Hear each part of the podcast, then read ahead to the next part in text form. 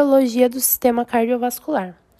Ele é o primeiro sistema funcional a se formar. Na terceira semana, ele já está funcionando. Os batimentos podem ser escutados entre 22 a 23 dias, mas ele é um tubo vazio, ele só bate. Através da ultrassonografia de Doppler.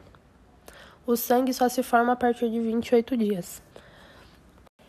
Como o embrião cresceu, ele precisa de um sistema que nutre e drene seus metabólitos. Assim, células-tronco começam a se diferenciar para formar vasos sanguíneos. A ação é a junção de dois vasos sanguíneos, fusionando-se.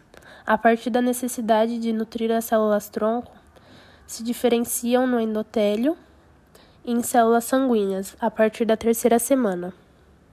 Dois desses vasos se fusionam, formando um coração primitivo. Esse tubo sofre um processo de lateralização, ou seja, ele se move ventralmente para a direita é, através da serotonina, que é importante.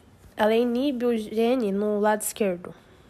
Medicamentos que inibem a serotonina podem ter efeitos teratogênicos, gerando síndromes.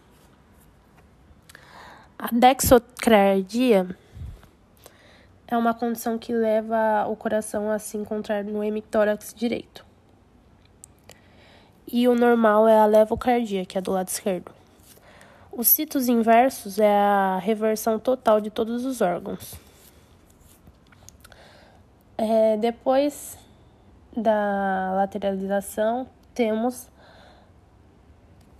a septação que é a formação de um septo pelo crescimento das cristas opostas para dividir o coração em quatro câmaras.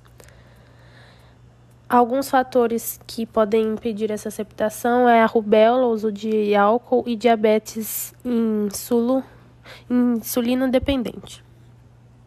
A septação nos átrios ocorre de forma incompleta no período embrionário. Os átrios ficam comunicados.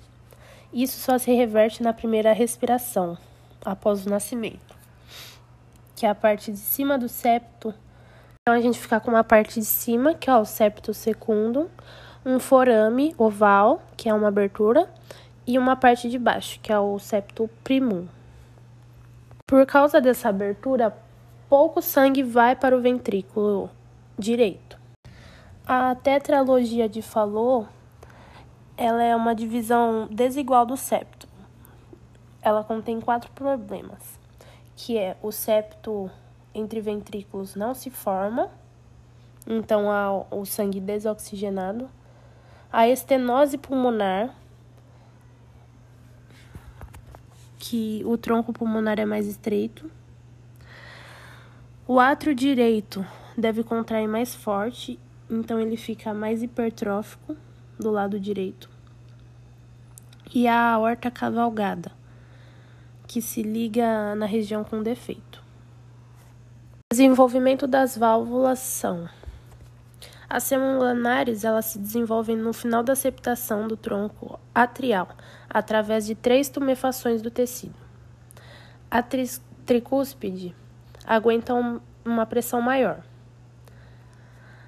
apesar dela estar do lado direito, pois durante a formação fetal a pressão era maior do lado direito.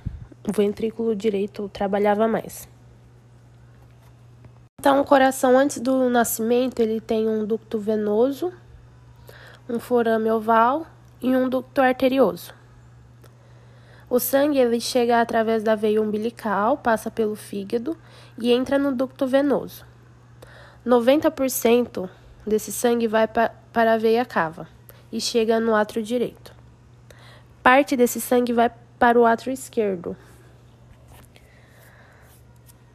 através do forame oval que há entre o septo desses átrios. Isso ocorre porque se a ejeção desse sangue fosse para os pulmões, ia haver um inflamento desses pulmões dentro da cavidade amniótica. E se o bebê respirasse esse líquido, ele poderia coagular e morrer. O ducto arterioso se liga à artéria pulmonar a aorta ascendente. Então, boa quantidade de sangue não vai para o pulmão. No primeiro choro, o ducto venoso morre, pois não há mais cordão umbilical. O ligamento redondo, que era o resquício, é um resquício da veia umbilical. Tem a bradicinina nos alvéolos, que contrai esses ductos, tanto o arterioso e o venoso, e faz com que eles morram. O sangue chega mais no, no átrio esquerdo, isso aumenta a pressão dele e empurra uma membrana que tem no septum primum, fechando o forame oval.